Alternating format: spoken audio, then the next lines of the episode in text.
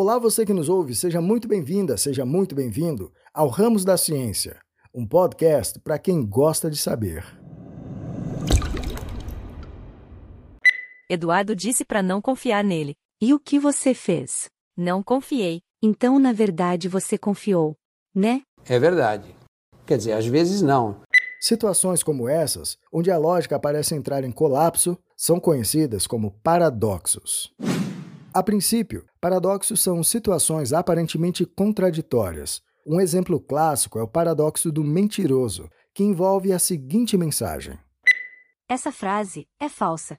Se considerarmos que a frase é verdadeira, ela entra em contradição, pois afirma ser falsa. Porém, se considerarmos falsa, também entra em contradição, pois nega ser verdadeira. Então, a frase é simultaneamente verdadeira e falsa. Certamente nos deparamos com situações como essas em muitos momentos de nossas vidas. Os paradoxos desafiam nossa compreensão convencional e nos levam a refletir a respeito da consistência lógica das coisas.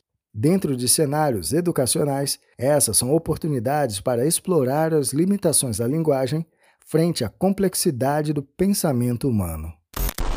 Essa foi apenas uma rápida apresentação sobre o tema. Se você quiser saber mais sobre esse assunto, acesse o material que deixamos logo aqui no descritivo desse áudio. Aproveite e deixe lá seu comentário, ou, se preferir, acesse nossa conta no Instagram, arroba Ramos da Ciência.